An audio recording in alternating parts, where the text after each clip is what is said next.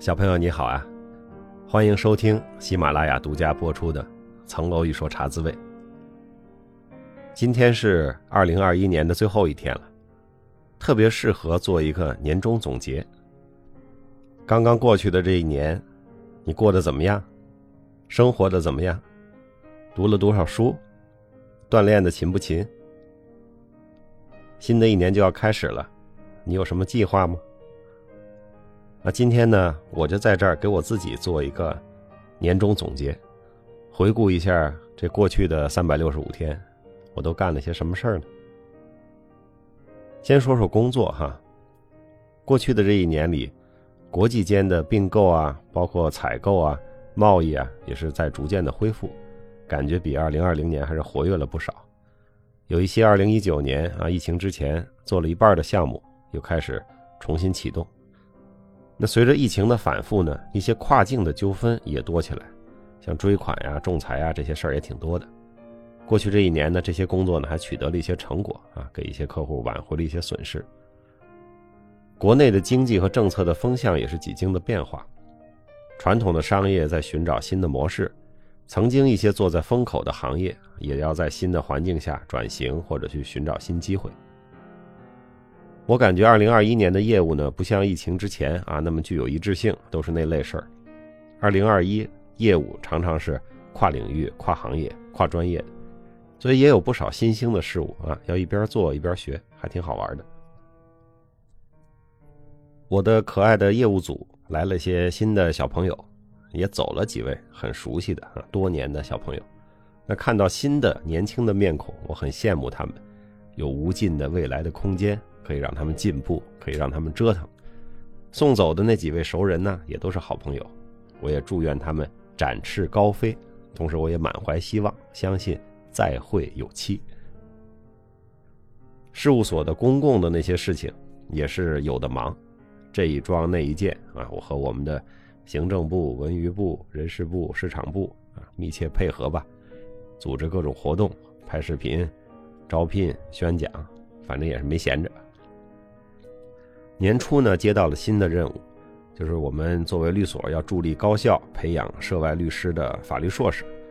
从一开始开会学习精神怎么安排，到和学校直接的坐下来对接，一直到我和我的同事们把该讲的课都讲完，也觉得呢，今年做了一个很重要的事情。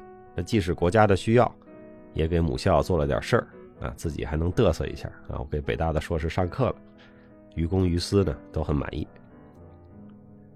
再说说工作之外的事情，茶滋味几乎是每周都播出了。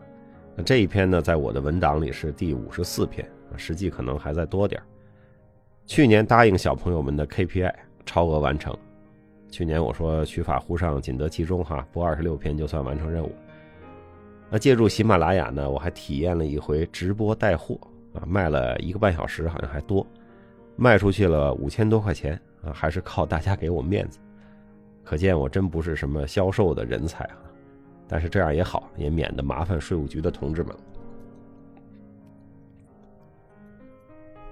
和喜马拉雅还合作了一个音频的职场节目，叫《职者见智》，正在播出。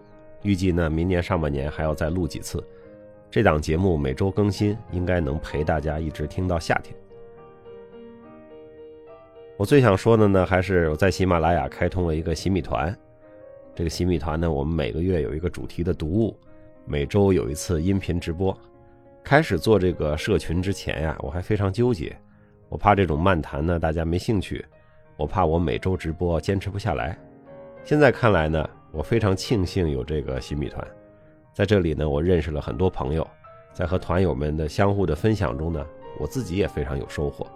我也通过大家的分享，见识了很多种的生活和学习的状态。还有很多趣事儿，团友们呢友善有趣，乐于分享，乐于助人，他们也都是一直在鼓舞着我。所以每星期日晚上的直播呢，我现在也是非常的期待聊得非常的开心有意思。今年的春节，我开通了公众号，叫一经一史，除了把茶滋味的广播稿贴出来呢，还开启了一个叫史律明信片的栏目。到本周三，也就两天前，这是我记录的。我回的第九十封信，你知道，当有人向你倾诉的时候啊，当有人向你求助、问问题的时候，这是种信任，也是一种责任。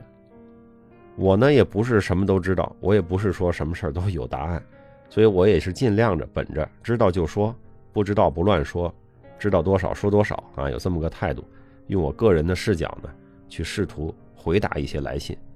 我也不求告诉你怎么办，我就是至少说说我是怎么看的。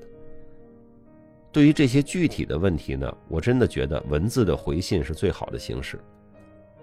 我更喜欢直面一个读者的问题来给他回信，反而是不太习惯空对空的说一些一般的道理。那四月到八月期间呢，我写了一本书啊，这书十月底已经上市了。写书呢挺顺利，唯一的困难其实是当时怎么下决心写。克服了这个为什么要写啊下决心写的问题。那还是比较容易的，因为毕竟四十多岁了，还是有点经历和体会的。以前也没写过书啊，就把自己的一些想法，每天尽量写上个三千字，几个月功夫，一本书也就出来了。我不是作家，我也不是某些专门问题的研究者，我只是把一些杂七杂八的道理啊，结合个人的一些经验和思考，给有兴趣的朋友们说了一说。好在大家也知道我不专业啊，所以对我要求也不高。书出来了呢，各位朋友也特别的捧场。通过新书的分享活动啊，我也结识了不少新朋友，也走了一些地方。既然能以书会友，我也就少了一些灾离祸早的内疚。秋天以后呢，我又开通了小破站，主要在那上面呢讲点普通法的重大案件。文字和广播我自己还能搞一搞。但是到了视频啊，有点复杂，我就需要帮助了。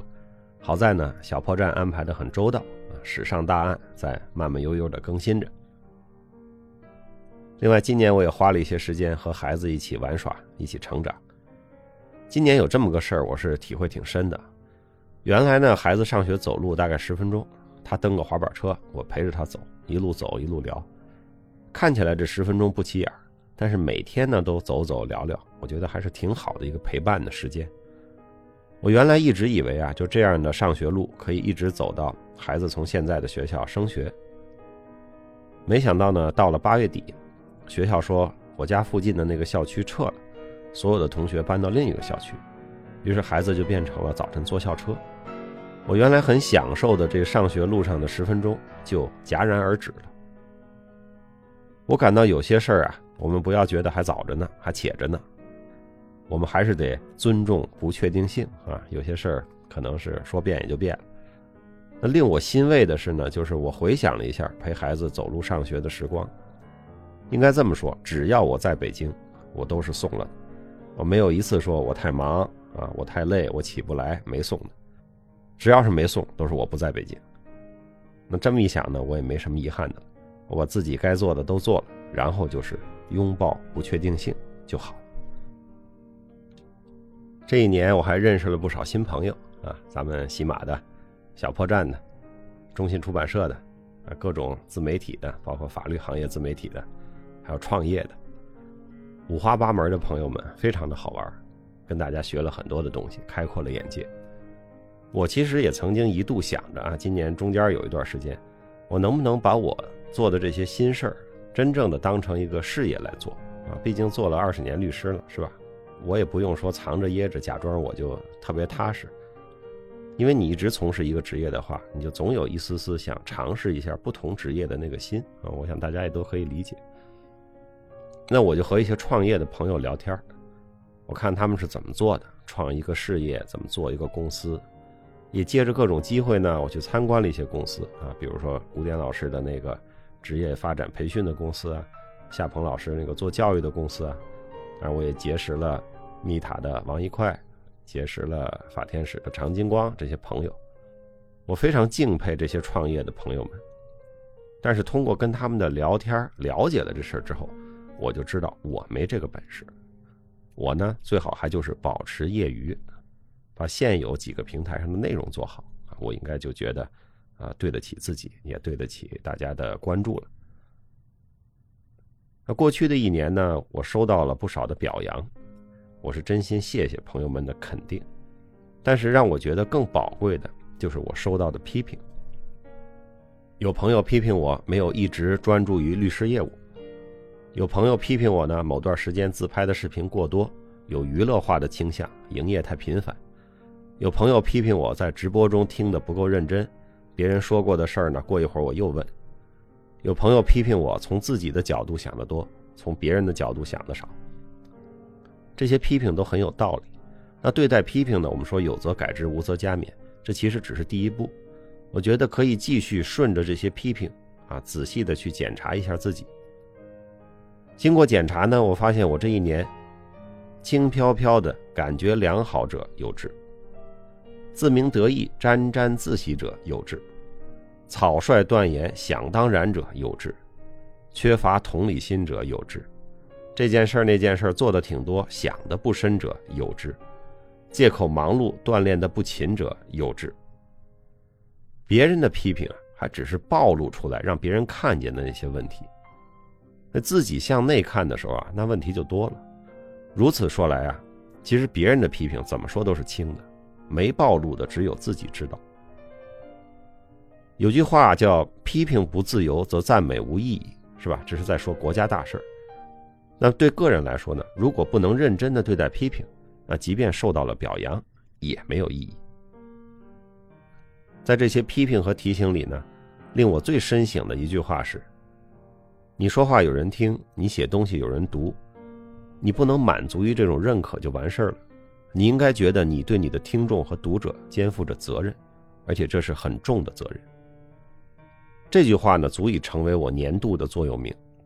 它像一阵凛冽的速风，把我到处签书、演讲、各种嘚瑟的小得意一吹而尽。我想啊，无论我们是上班的还是求学的，生活呢本来就辛苦，钱也不好赚，钱也不好攒。那么，工作、生活、家庭各种人际关系也时不时让我们受挫，让我们感到沮丧，尤其是在疫情期间。那既然我们有这个缘分认识了、结识了，我们就还能互相安慰、互相鼓励。啊，你有想不通的，我来说说；我郁闷了呢，你来解解。我和小朋友之间真的不需要鲜花和掌声，我们就需要一壶茶，偶尔可以是一杯啤酒哈。说点实在的话，说点温暖的话，说点能鼓励人坚持前行的话，就够了。